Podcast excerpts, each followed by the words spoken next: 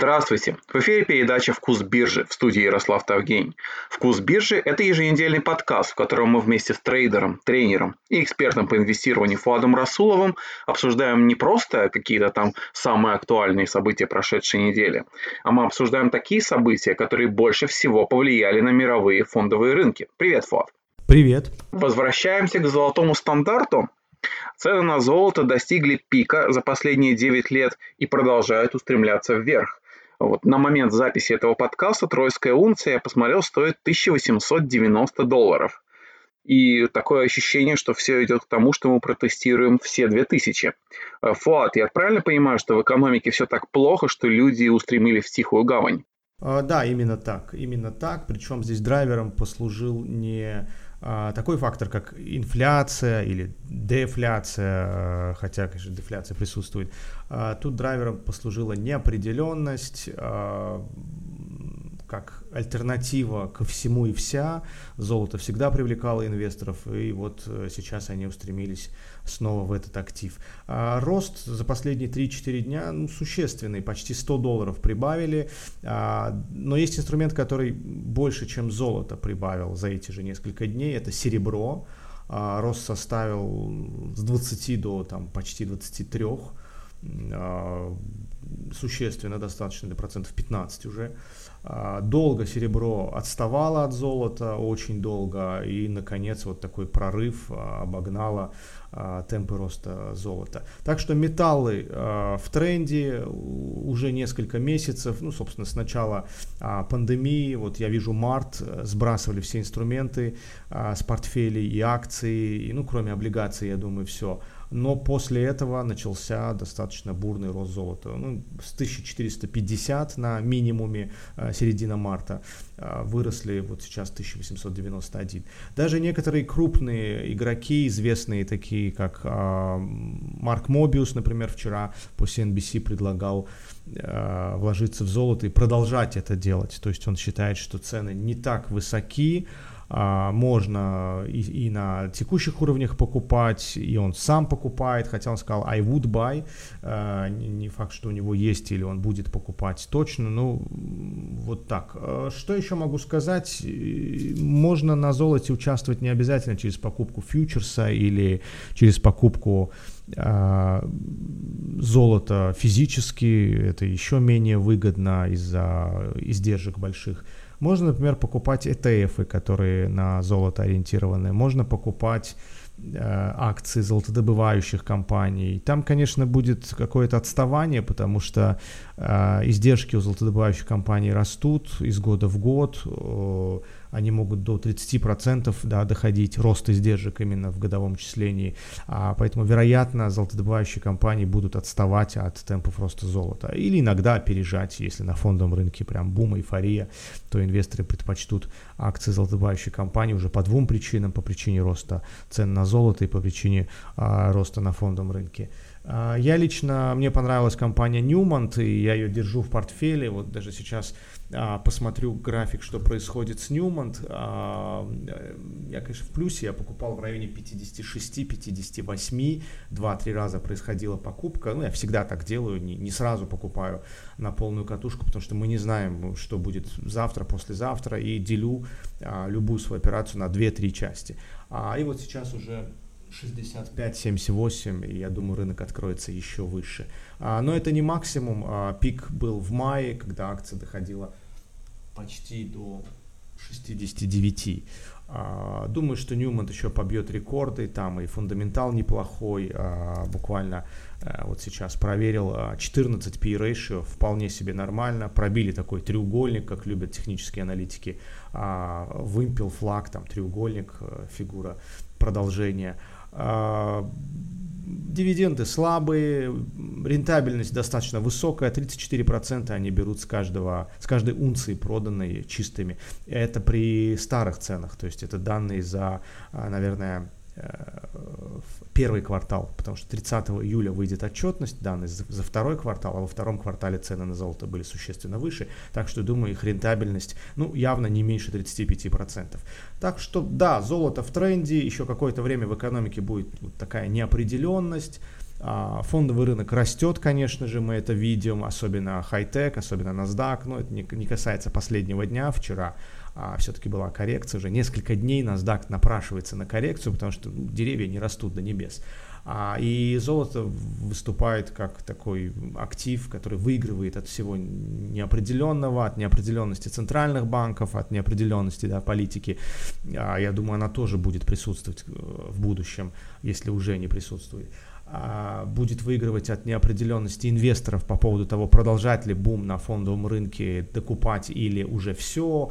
Ну, я думаю, золото будет в тренде какое-то время. Но на таких уровнях мне всегда опасно покупать сам актив, поэтому я и предпочел акции а, Newmont, золотодобывающей компании. А почему выбрал именно, не, именно ее? Чем она оказалась лучше остальных подобных? А, ну, я сейчас не припомню всех факторов, которые а, привели к покупке Newmont, но она самая крупная по капитализации. То есть, если выбрать все золотодобывающие компании США, Канады, Южной Америки, э, Южной Африки, да и Южной Америки, а, то среди них, э, ну, по крайней мере, по классификации Finviz, что я здесь вижу, Newmont номер один, у нее капитализация 52 миллиарда почти, на втором месте Barrick Gold Corporation, там 48, ну и третья сильно отстает Франко Невада, канадская компания, там 29. Так что это самая крупная по капитализации, и ее фундаментальные данные, ну, достаточно неплохие, P-ratio 14 на фоне средней uh, P-ratio по американским индексам 23-24, у нее прям явно uh, сильный дисконт.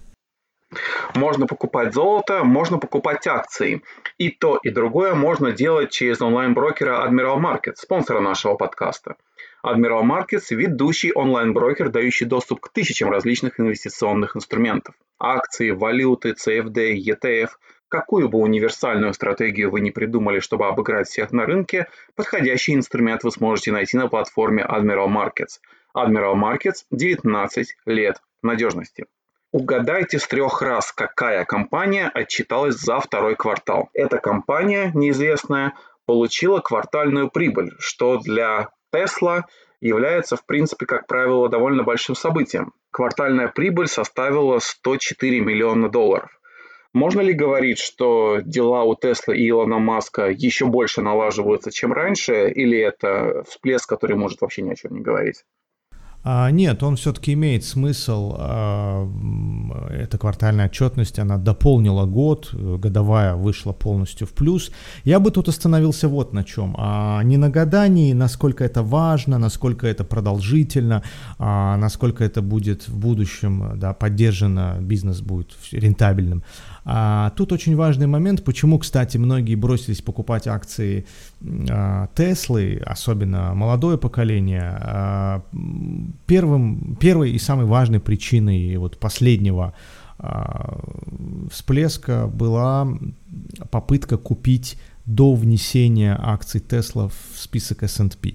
Чтобы попасть в S&P впервые, мало быть самой крупной, ну, входить в топ-500 крупнейших по капитализации компаний, а Tesla давно уже входит, ее капитализация почти 300 миллиардов. А, напомню, что в S&P а, на последнем месте, то есть 500-я компания в этом списке имеет капитализацию, ну, в районе, я думаю, 2 миллиардов или чуть больше, так что Tesla, конечно же, подходит. Но нужно 4 квартала подряд, то есть год целый иметь прибыль для вхождения. Потом, конечно, можно ее не иметь. Я не думаю, что в S&P все компании прям а, соблюдают и подходят под этот критерий, но для вхождения все-таки нужно а, иметь такую прибыль. И а, инвесторы, спекулянты под эту новость ожидают, что Tesla будет в прибыли, особенно после того, как они а, выпустили с конвейера достаточно автомобилей, больше, чем ожидалось. Там, по-моему, цифра была а, в районе 91, 91 тысячи автомобилей вместо ожидаемых 83. Все поняли, что э, все-таки Tesla в плюсе, раз уж они отгрузили больше, чем а, ожидалось, аналитики и так-то ожидали прибыли, а тут и новости хорошие, и бросились скупать акции. Но а, мне кажется, фактор уже отыгран, э, и попадание в список S&P это не какой-то автоматический прям, да, такой процесс, 4 прибыли подряд, высокая капитализация, и все, и ты в S&P. Э, нет, там наверняка есть и другие критерии, я не готов сейчас сказать точно какие, а можно, собственно, это поискать. Но дело даже не в этом. Дело в том, что Да, во-первых, почему покупали акции, что даст вступление в индекс S&P? Ну, подумаешь, а в этом списке Tesla или ее там нет. А есть такая идея инвестиционная, что попадание в список S&P, в индекс S&P заставит крупные фонды, особенно индексные фонды, а, поддерживать баланс в своих портфелях, и они будут докупать акции Tesla, чтобы ETF э, или какие-то другие инструменты, структурированные продукты а, как бы балансировать. То есть, если у вас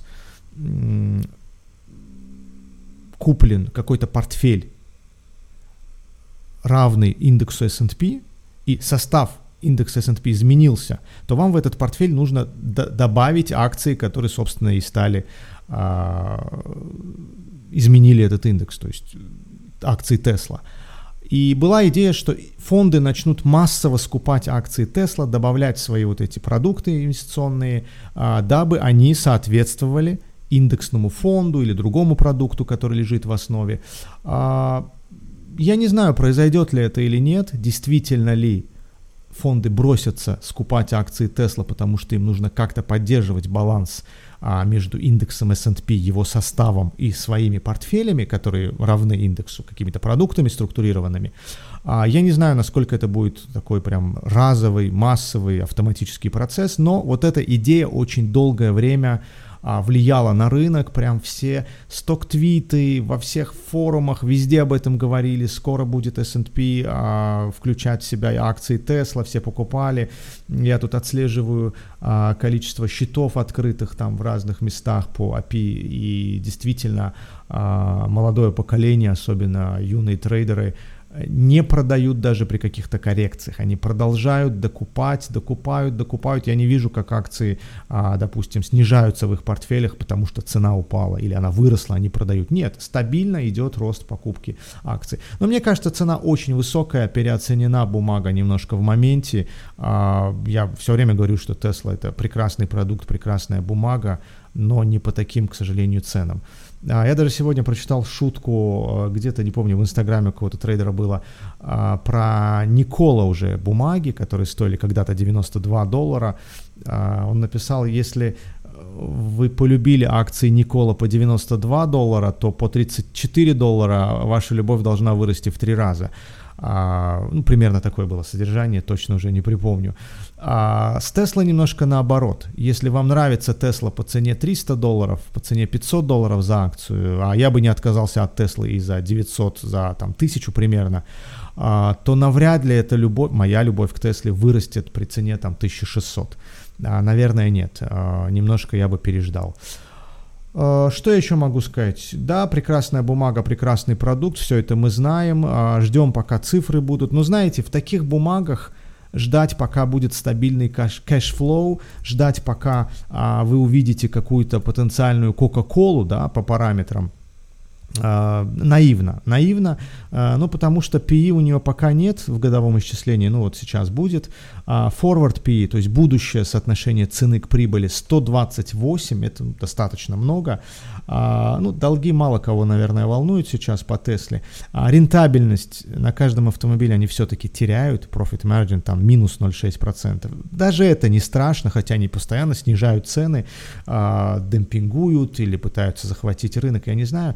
Тут, я думаю, долгосрочным фактором является не все вот это перечисленное, не статистика по бумаге, а то, что у Теслы кстати, недавно была новость, что они уже готовы выпустить автомобиль, очень близки, написал Илон Маск в своем твиттере, выпустить автомобиль полностью пилотируемый, автома- автоматически, или как это правильно сказать, пилотируемый, прям не то слово, а, на автопилоте, который ездит без вмешательства человека полностью.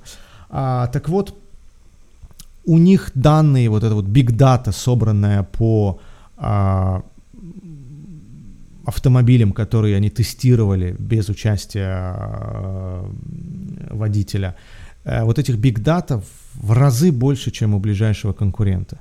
То есть они обладают тем, ну скажем, научным потенциалом, который им позволяет быть лидером в будущем а, в секторе вот э, таких автомобилей, да, как их по-русски правильно назвать, я даже не знаю. А, и это намного важнее, чем всякие cash flow сейчас. То есть это вот, если мы говорим о будущем, у Теслы оно ближе, чем у других конкурентов. Если мы говорим о том, что в ближайшие пять лет мы можем увидеть индустрию а, автомобилей э, да, без водителей, а, то Tesla там лидер уже. Про другие компании мы даже не знаем. Про Google, может быть, знаем, что они ведут какие-то разработки, но какие там цифры, сколько у них э, человека часов, хотел сказать, наработано, мы не знаем. А у Tesla эти цифры очень-очень большие, у них много испытаний было, они наработали себе хорошую базу, чтобы на эту базу лепить уже и софт, и алгоритмы, потому что там важны очень алгоритмы. Там же нет человека, да, компьютер смотрит на дорогу, а, вычисляет из 300 параметров какой-то себе сценарий и э, вводит автомобиль. Где нужно он повернет, где не нужно остановит. Вот там очень важная часть, это алгоритм, который основан на тестировании, который основан на Big Data. Так что вот так, долгосрочные факторы для для Теслы прекрасны, я думаю, это действительно автомобиль будущего, но краткосрочно цена очень сильно взлетела, воздуха много, бросились скупать эту акцию а, миллениалы, а, поколение Z, хотя у них депозиты небольшие, но а, думаю, какой-то пузырь все-таки создан в моменте, я бы переждал, но бумага мне очень нравится, и компания очень нравится, и то, что они делают. Вот ты сейчас все очень логично разложил, а известный, очень известный аналитик и шоумен Джим Крамер, как обычно, вжарил по эмоциям. Он сказал, что движения, которые мы видим по Microsoft, Tesla и Amazon, это какое-то сумасшествие. Ничего подобного я в своей жизни не видел, написал он в Твиттере. А, да, но моя логика, она опять же долгосрочная, среднесрочная. А, с Джим Крамером я согласен, потому что мы видим действительно это сумасшествие на рынке. А, не могу сказать, что было в 99 году. А, Джим Крамер один из самых опытных и трейдеров, и шоуменов, и ведущих а, в этой индустрии. А, я постоянно смотрю, вижу его на CNBC, а он ведущий уже много-много лет, десяток, два, может, больше. А, и наверняка он помнит 99 год, а, пузырь доткомов. Наверняка, если он в шоке, значит, он знает, что, что было в 99-м и может сравнить, такая у него сравнительная база, и понимает, что сейчас происходит действительно нечто а, непонятное. Но есть и хорошие новости. Например, у меня здесь я несколько получаю разных отчетов от компаний типа Sentiment Trader, там всякие аналитические материалы, и вот здесь у меня график, который показывает, как растет NASDAQ и как падает число компаний, которые ниже своих 50-дневных а, мувингов, то есть средних скользящих. А, то есть действительно, мне кажется, там пузырь немного сдувается. NASDAQ идет все выше, а компании, которые котируются ниже своих минимумов, их, их, собственно, мувинг, их число, точнее, оно все ниже и ниже. А, такая дивергенция своего рода, да, можно сказать, что это своего рода дивергенция, расхождение.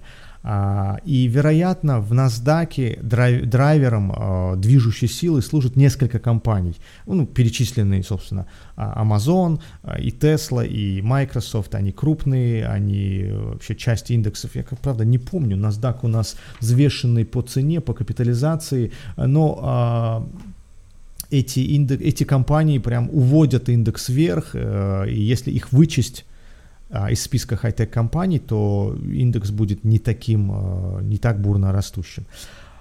Еще один момент, я бы тут э, по поводу Теслы сказал. Я, ну, вы знаете, это рынок. А, у каждого свое мнение, каждый видит по-своему рынок. Я недавно тут видел, не могу найти, конечно, я недавно тут видел мнение или отчет, да, вот я нашел, а, мнение, что акции Тесла очень сильно переоценены, а, и что вот из Barclays а, Брайан Джонсон говорит, что а, красная цена акций Тесла, как вы думаете, сколько? 300 долларов. Вот он считает, что несмотря на хорошие цифры по второму кварталу, несмотря на то, что они лучше, чем ожидания аналитиков оказались, по его мнению, цена, target price, как они говорят, целевой уровень намного ниже, чем текущая, да, а сейчас у нас 1000 500, сейчас уточню, ну рынок пока не открылся, 1513 долларов, а, а вот он ждет 300. Так что а, вы на рынке найдете полным-полно мнений, считающих, что рынок перегрет, а, и много будет тех, которые ожидают и 2400, ну если помнишь, Ярослав Таша, есть у нас любимый аналитик из АРК, да, легендарный аналитик из ARK Invest, причем без, без иронии, наверное, можно сказать, если ее целевой ориентир а, на несколько лет, на 5 лет, то цена в несколько тысяч долларов за акцию вполне себе Э, можно понять ее.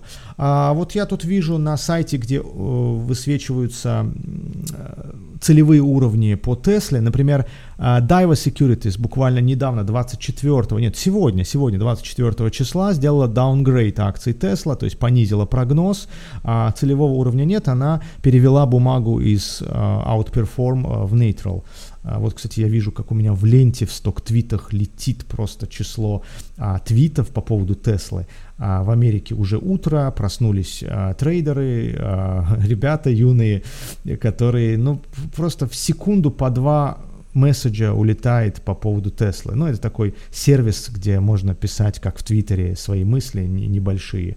А, и по Тесле количество твитов в разы больше, чем, наверное, по какой-нибудь Кока-Коле. Дальше, Cohen компания, она сделала апгрейд, Uh, тоже 23 числа, вчера, underperform у нее был предыдущий прогноз, теперь она говорит, что бумага будет вести себя как рынок, не хуже рынка.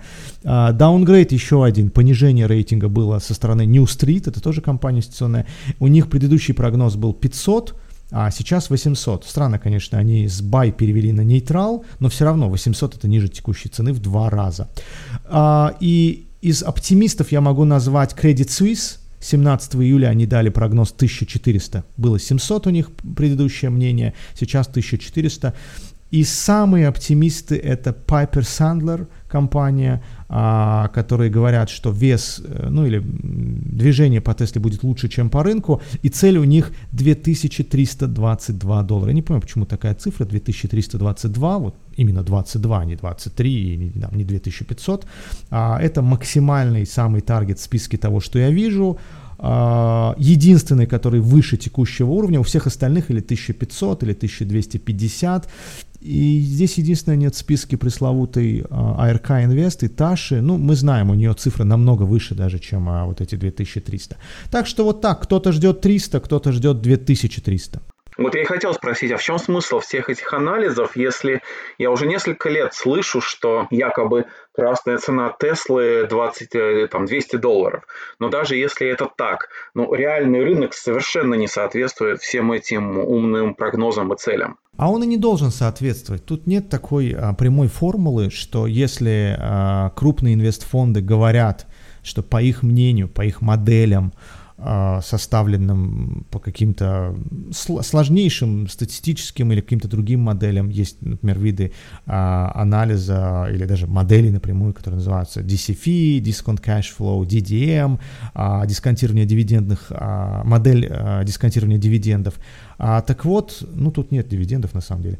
А, так вот, эти модели могут быть разными у разных инвестдомов, домов Аналитики могут иметь разное мнение, причем не обязательно а, полагаться на количественные какие-то методы. Методы анализа могут быть качественными, их так называют, да, quantitative и какие-то другие, количественные и качественные. Так вот, качественные методы могут быть совсем а, лежать не, не, не, в, не в плоскости статистики, не в плоскости цифр.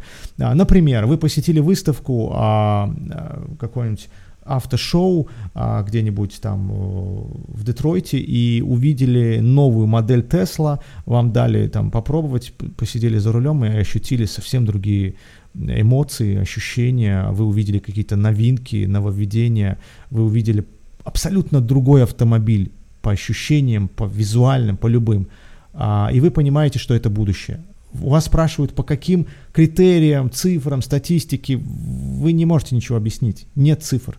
Есть продукт, который вам кажется просто прекрасным. Вы его опробовали, вы посидели в нем, ну, видели и так далее. А вот это вот количество, качественный, точнее, критерий. А, так вот, не у всех аналитиков а, модели, критерии оценки а, опираются на какие-то цифры и статистику. И это рынок, это нормально, так и должно быть. А те, кто скупают акции прям вот бешеными темпами, бурными темпами, это могут быть люди, которые даже далеки от аналитики, это люди, которые верят в продукт, верят больше, чем а, вот эти вот представители инвестдомов, у них даже цифр нет, это такое поколение уверенных в том, что Тесла это будущее. Тоже нормально, тоже мнение. Так что рынок и должен быть таким. Время от времени он может быть переоцененным, создаваться могут быть, надуваться пузыри, время от времени он, какие-то компании могут быть недооцененными. А с этим надо смириться. К сожалению, с этим надо смириться. Толпа может накинуться на одну бумагу, а бумага взлетит в цене очень сильно, не просто сильно, очень сильно. А вы будете понимать, что нету компании прибыли, нету компании cash flow, положительного потока денежного, ничего особенного пока нет, но есть вера, вера инвесторов в это будущее. И наоборот, а вы видите какие-то э, надежные цифры, cash flow, но понимаете, что час этой компании, время этой компании уже где-то в прошлом осталось. Ну, допустим, какой-нибудь там Mattel, производитель там кукол, к примеру, я сказал, что будущее все-таки не за такими игрушками, а, и а, считаете, что можно уже даже ее смело шортить, несмотря на то, что она а, дает неплохие cash flow. Кстати, Mattel стоит, стоил 7 долларов в марте на вот этом вот а, падении сильном, хотя когда-то, буквально в 2014 году он доходил до 45-47 долларов. Сейчас он 11 долларов стоит. А, вот так. Так что, Ярослав, не жди, что все будет логично, все будет... А, а, все можно будет объяснить цифрами, анализом, прогнозами. Это рынок. Раз уж мы поговорили о золоте, давай уж тогда поговорим о черном золоте. Уже некоторое время мы не трогали тему нефти, и у меня такое ощущение, что это было вполне оправдано, потому что такое ощущение, что там толком не происходит ничего. Я прав? А, наверное, да. Э, ничего особенного на нефти, если посмотреть на график, не происходит уже два месяца, почти два.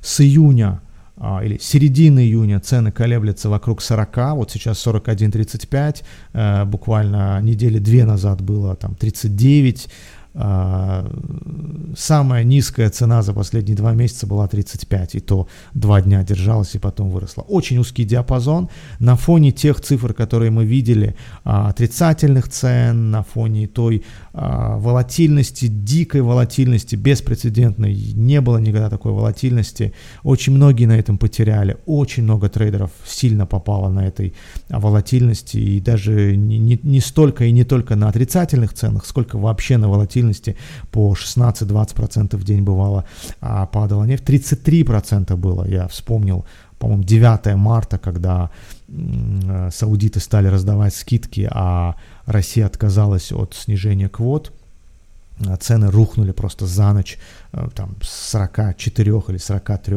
до а, район, в район 30 они рухнули. Так вот, э, скука, она объясняется тем на рынке нефти, что а, ОПЕК пока ничего особенного не делает, э, такого прям сверхъестественного, да, и думаю, делать не надо ОПЕК ничего.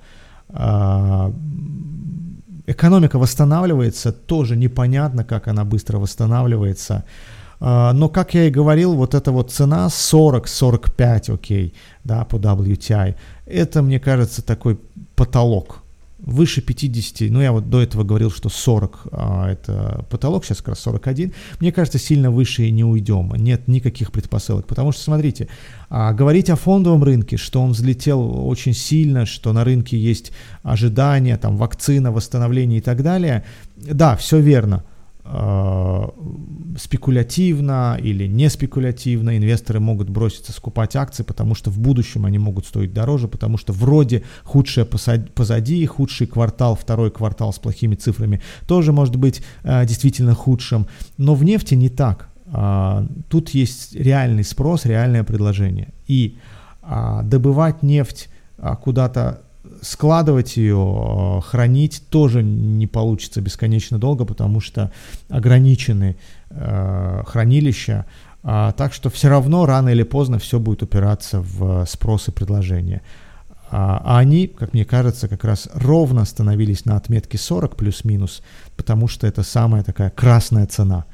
А, в дальнейшем, в дальнейшем темпы восстановления экономики, реальной экономики, не спекулятивных потоков а, там, в рынке капитала, в другие рынки, именно реальной экономики будет диктовать да, будущие цены. Но учтите, до коронавирусной инфекции, до эпидемии а, цены колебались ну, в среднем в районе 55 То есть, ну, если мы восстановимся куда-то вот туда, в 50, да, а мы не, не до уровня 100 там должны уйти, не до 80. Вот весь 2019 год, если и не весь, то большую часть, вторую половину 2019 года цены колебались в районе 55 ровно. Вот плюс-минус там доходили до 65, падали до 50, 55-60. А сейчас уже 41, ну, осталось каких-то 5, 6, 7 долларов, чтобы дойти до того коридора, на котором мы находились до вот всей этой пандемии. Э, верхний предел, резюмирую э, мнение свое, верхний предел ограничен, а, внизу вроде надежды на восстановление экономики, на вакцину и все, на все остальное заставляют спекулянтов все-таки не сильно играть на понижение, да и объемы, запасы и так далее в общем, мне кажется, 40 это та цена, которая и должна быть на рынке, превалировать большую часть времени. И до конца года мы между 45 там 50 и останемся, мне кажется. Ты сейчас много говорил о юных трейдерах, юных трейдеров, любишь говорить слово миллениал и Z. А ты когда-нибудь натыкался на какую-нибудь статистику или какие-нибудь, какие-нибудь цифры или просто информацию общую? Вообще, каким образом различаются инвесторы по поколениям, да, то есть во что инвестируют наши любимые окей-бумер, во что инвестируют представители Gen X, миллениалы и так далее. А, да, у меня есть статистика, я в последнее время куда более пристально и внимательно отслеживаю цифры. Ну вот, например, кто покупает нефтяные акции? А, у нас большей частью, а, например, возьмем ExxonMobil, миллениалы 10% а, составляют, а бумеры все 16%. А кто покупает какой-нибудь Total, тут тоже миллениалов, миллениалов вообще нет. А, другие нефтяные компании, старшее поколение, вот бумеры и, и старшие, они составляют прям львиную долю инвесторов на рынке нефтяных компаний. Например, BP 6% это старшее поколение, всего 1% это миллениалы. Что ж миллениалам так не глянулся? А дело не только в BP, дело вообще в том, что они не, не любят такие нефтяные компании. Им больше нравятся тех, технологические компании, потому что они сами а, из того поколения, которое, я так думаю, работает в, в индустрии IT, а, больше занимаются IT, в жизни присутствуют у них а, всякие устройства, соцсети и так далее. Поэтому а, скорее они приверженцы чего-то более зеленого, а, возможно, вегетарианцы, веганы и так далее. Так что им ближе, им ближе какой-то другой бизнес. Ну вот, например, авиакомпании. Тут, конечно, речь не о, не о технологиях скорее. В авиакомпаниях миллениалы 15%, а бумеры всего 6%. Э, ну, я думаю, это связано с тем, что акции сильно упали, и а старшее поколение испугалось э, и решило, что не время инвестировать, как Уоррен Баффет, например, он продал с убытком а, акции э, авиакомпаний, а миллениал, наоборот, увидев дешевизну бумаг, бросились скупать в надежде, что все разрешится, будем путешествовать, все будет нормально. А вот по Тесле миллениалы 12% составляют. Но э, есть и другая статистика у меня, которая которая говорит, что не стоит переоценивать а, роль а, отдельных поколений юных э, трейдеров, инвесторов. Во-первых, у них маленькие депозиты, во-вторых, у них ну, доходы не такие, как у старшего поколения. Да? И вообще давайте посмотрим, кто владеет американскими акциями по а, типу инвесторов. Ну вот на 31 марта статистика, не думаю, что она меняется ежемесячно, даже ежегодная статистика будет не сильно отличаться. 34% а, всех, кто держит акции, это домохозяйство. Вот доля корпоративного рынка капиталов, ну, собственно, акций, 43 триллиона сейчас США, все акции на рынке имеют вот такую стоимость, и треть всего этого пирога держит домохозяйство. Вечная волна домохозяек? Это не совсем домохозяйки, а это домохозяйства, это, это разные вещи. А, взаимные фонды 22%, четверть, да, чуть меньше четверти. Ну, взаимные фонды, там тоже, наверное, розничные клиенты, просто через взаимные фонды. Пенсионные фонды 11%, иностранные инвесторы это 16% а, в американских акциях, ETF 6%, а бизнес, то есть компании со счетов компании куплены акции 4%, а, и хедж-фонды всего 3%, ну и другие 3%. То есть, а, когда кто-то сваливает на крупных игроков, на хедж-фонды и говорит, что вот они крупняк скупают и так далее, наверное, это неправильно, потому что это всего 3%. И наоборот, сваливать на миллениалов а, то, что рынки растут, тоже неправильно. Отдельные бумаги, да, отдельные полюбившиеся бумаги могут расти из-за притока денег тех или иных категорий. Я, наверное, удивлю многих, эта статистика сейчас такая разношерстная, такая очень, как сказать, диверсифицированная, да. Лет 70 назад, в 50-х годах, домохозяйства держали 90% всех акций. То есть 90% э, всех э, компаний принадлежали э, отдельным людям, да, частным инвесторам, мелким инвесторам. Хедж-фондов тогда не было, а, корпорации тоже не участвовали на фондовом рынке, они занимались каким-то мелким бизнесом, может крупным, но не... ETF тоже не существовали тогда, а, были иностранные инвесторы, там 2% может быть, а, были взаимные фонды, вот mutual funds, тоже там несколько, 5%, и другие тоже процентов 5, а все остальное, 90% это были домохозяйства. А вот сейчас а, достаточно диверсифицированная картина, вот в этих домохозяйствах есть и миллениалы, и бумеры, и все там есть. Ну и, наверное, еще одна статистика, которую я хотел бы рассказать нашим, о которой хотел бы рассказать нашим слушателям, это любимые инвестиционные инструменты э, американцев. Невзирая на поколение, на возраст, а, американцы больше всего а, любят, конечно же, акции. 28% американцев инвестировали свои свободные средства, взрослых американцев, свободные средства инвестировали в акции. 26% это недвижимость, Речь идет о долгосрочных инвестициях, тут прям такая статистика а, по долгосрочным. На третьем месте это наличность, какие-то сберегательные счета, там э, CD всякие, commercial deposits и так далее. 14%, как ни странно, я удивлен на самом деле, это металлы и золото. То есть каждый седьмой а, американец или каждый седьмой доллар американца инвестирован а, в золото и а, металлы. А, ну и, наконец, 4% облигаций. Ну, для розничного инвестора облигации не самый а, популярный инструмент. А, 2% всякое другое. 3% не ответили на этот вопрос. И 4% криптовалюты. Это тоже меня удивило. Мне казалось, меньше даже процента будет. Ну вот 4% американцев держат в криптовалютах, 28 в акциях, 26 в недвижимости. Вот такая вот статистика, достаточно интересная, полезная. Я сам о ней недавно узнал и, как сказал, удивили, удивили меня некоторые параметры. Так что теперь мы знаем, а, кому принадлежат акции, в каком объеме, какие поколения, какие бумаги полюбили. Достаточно интересная информация для размышления. Думаю, что тебя особенно обрадовало, что, что процент инвестировавших в акции значительно выше, чем тех, кто инвестировал в крипту. Вот на этой позитивной ноте мы и закончим. Спасибо. Спасибо, удачи на рынках.